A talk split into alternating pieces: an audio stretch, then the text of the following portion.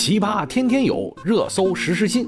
欢迎收听《热搜有话说》，我就是打开天窗说亮话，帮你蹭热点的 Kelvin。我们今天的热搜话题是：那些留在县城的年轻人怎么样了？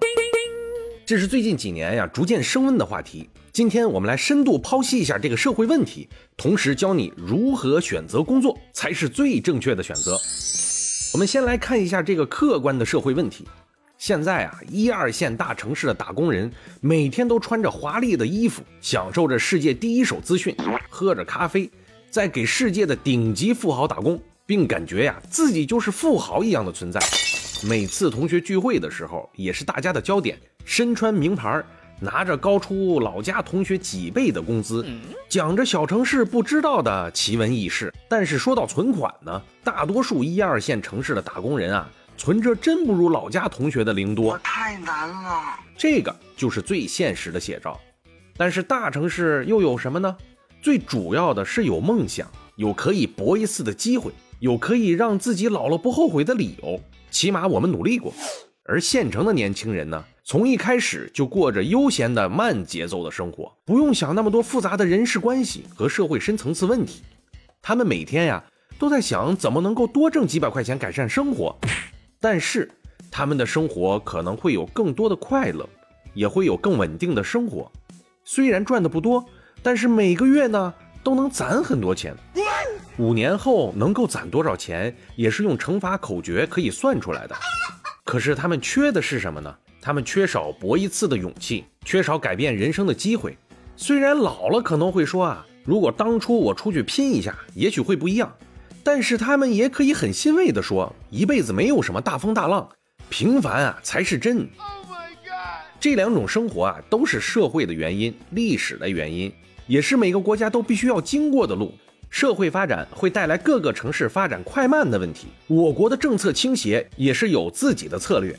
我们要先让一部分人富起来，带动其他贫穷的地方也富起来。但是让一部分人先富起来，就得使社会公共资源严重的不均衡。我操，无情！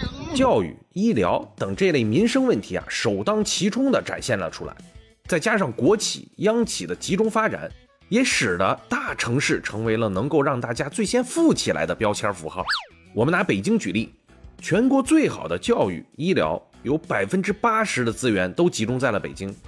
但是呢，你在北京也许打了几十年的工，都没有一个北京的户口，你的孩子也只能回到县城里去上学、参加高考，这是一个非常现实的问题。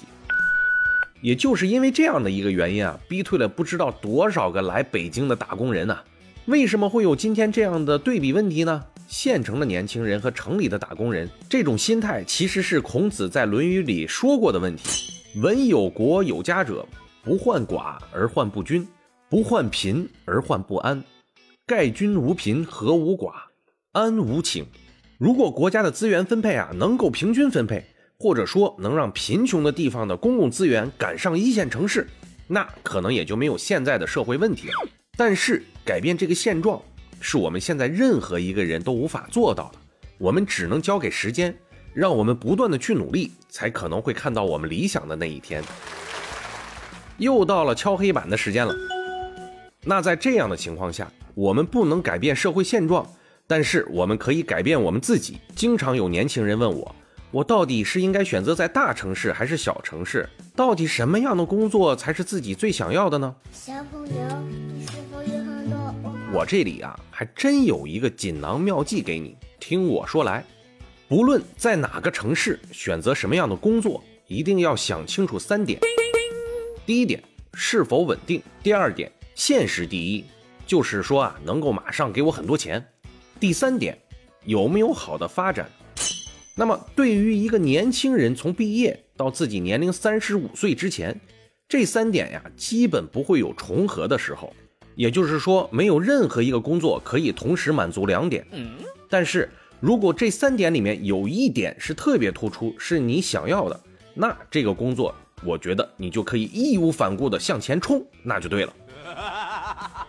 比如说，你要的是稳定，那就不要在意这个工作是否能够给你很多钱，也不要在意是否有发展。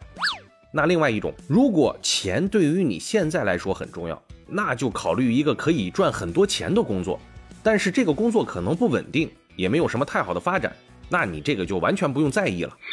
另外一个，如果你看重的是个人的发展，那就不要考虑稳定与否，是否能够给你很多钱，你就看能够学到什么东西，能否有更好的发展机会，或者说是镀金的机会。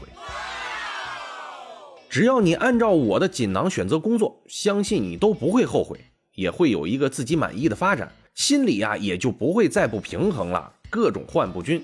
你如果有什么更加独到的见解或者不同的意见，欢迎在评论区与我讨论。感谢收听，我们明天见。